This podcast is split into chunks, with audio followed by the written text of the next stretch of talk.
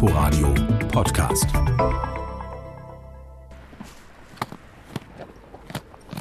Mogli und Schorschi mampfen. Eine Mohrrübe nach der anderen ziehen die beiden Kamele mit ihren haarigen Lippen zwischen die Zähne. Ihr Atem dampft. Das sind alles Spenden, sagt Zirkusdirektor Hermann Renz. Mohrrüben, Äpfel kriegen wir, Quetschhafer, Quetschgerste und Müsli, Pferdemüsli.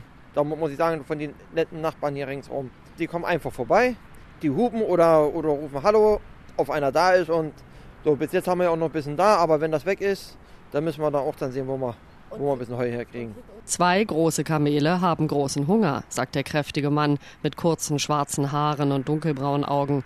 Hermann Renz ist praktisch im Zirkuswagen geboren. 1846 wurde der Zirkus Renz gegründet. Hermann Renz führt das Unternehmen in siebter Generation und schleppt nun noch mehr Möhren herbei, denn im Stallzelt warten ja noch vier Pferde. Naja, dreieinhalb. Der erste der Friesenhengst ist Kajo. Dann kommen die zwei Araberhengste, das sind einmal Nando und Douglas. Dann das kleine Shetland-Pony ist Fuxi. Joey, der älteste Renzsohn, zeigt mir die Tiere. Sie stehen in Behelfsgattern im weiß-roten Stallzelt, die kleinere, rechteckige Variante des Zirkuszeltes. Fuxi ist ein rotbraunes Mini-Pony, etwas größer als Schäferhund Hector, der sich auf meine Füße gesetzt hat. Klein aber oho, sagt Mercedes. Die jüngste Renztochter ist ins Stallzelt gekommen. Der Kleine, ja, der kommt jetzt langsam in die Ruhephase. Der läuft nur einmal in der Runde rum, springt über so einen hohen Balken und dann steigt er einmal auf ein kleines Tableau auf. Aber hier der Kleine ist aber der Höhepunkt von den ganzen Ja. Tieren. Auf Erwachsene oder Kind, wenn das kleine Pony reinkommt, da, Schreien da, da schreien sie sich weg, das Publikum. Die Tiere beschäftigen Zirkusfamilie Renz jeden Tag. Füttern, nach draußen auf die Wiese bringen, ausmisten, ausreiten. Die Pferde gezielt trainieren, damit sie ihre Kunststücke nicht vergessen. Das macht Mercedes nicht. Im Moment geht's nicht, weil die Manege fehlt. Auch wenn wir jetzt nur blank die Manege aufbauen würden, das Pferd würde sich von allem und jeden ablenken lassen. Er ist so ein neugieriges Pferd. Das heißt, es muss nur ein ganz, ganz kleines Geräusch kommen und dann ist aus. Dann konzentriert er sich darauf und dann sitze ich da oben und ja, er macht nichts mehr. Mercedes ist der Star des Zirkus Hermann Renz. Die 18-Jährige ist klein und zierlich, ihr blonder Zopf reicht bis zum Po. Sie ist Akrobatin in der Luft, auf dem Seil, auf den Pferden. Nur von Juli bis Oktober konnte die Familie im vergangenen Jahr auftreten. Davor und danach waren Veranstaltungen mit Publikum gar nicht oder nur begrenzt erlaubt. So sind sie auch Ende Oktober in Belitz liegen geblieben. Der Spargelhof Jakobs hatte sie für ein paar Gastspiele gebucht. Als der Zirkus eintrifft, ist aber schon alles verboten. Mir fehlt die Manege so sehr, sagt Mercedes. Ich mache schon, wann habe ich angefangen? Mit drei habe ich Hula Hoop gemacht. Das war meine erste Nummer. Und dann habe ich äh, angefangen mit Ringen, also mit dieser Luftakrobatik. Dann irgendwann kam das Drahtseil dazu. Und dementsprechend ist es ganz, ganz schwer, weil man macht es ja auch gerne. Klar, noch schöner ist es natürlich, wenn das Zelt auch voll ist, wenn die Leute alle mitgehen. Manchmal, wenn man, äh, wenn nur 10 oder 15 Leute im Zelt saß, hat man sich so gedacht, hm, naja, gut, nützt ja nichts, aber ich würde jetzt alles dafür geben, für diese paar Leute zu spielen. Hallo, guten Morgen, Familie Hatcher. Schön, dass Sie da sind.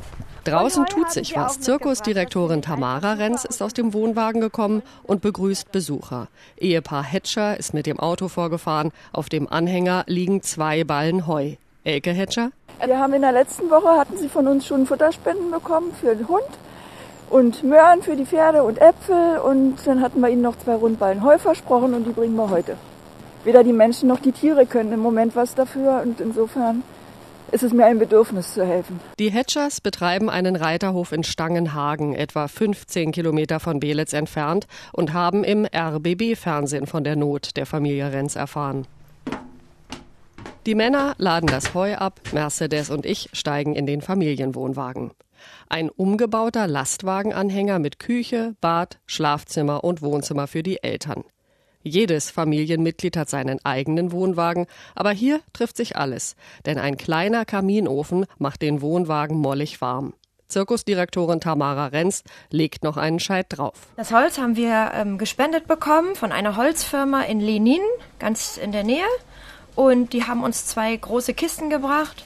Und ähm, ja, deswegen kann der Ofen auch heizen. Ohne die Geschenke wüsste Tamara Renz nicht mehr weiter. Genau wie die Tiere sind auch die Zirkusmenschen auf geschenktes Essen angewiesen. Mal gibt es Dosensuppe von einem Lebensmittelproduzenten, der in Belitz dicht gemacht hat. Mal stehen Nudelpakete vor dem Wohnwagen. Heute gibt's aber wohl Brötchen mit Marmelade. Denn schon wieder stehen Spender vor dem Wohnwagen. Eine Mutter mit Kind hat Hermann Renz zwei volle Tüten in die Arme gedrückt. Ganz frische Brötchen. Oh, wow. Ein paar Leckereien. Ja. Von die junge Frau mit einem Fräulein.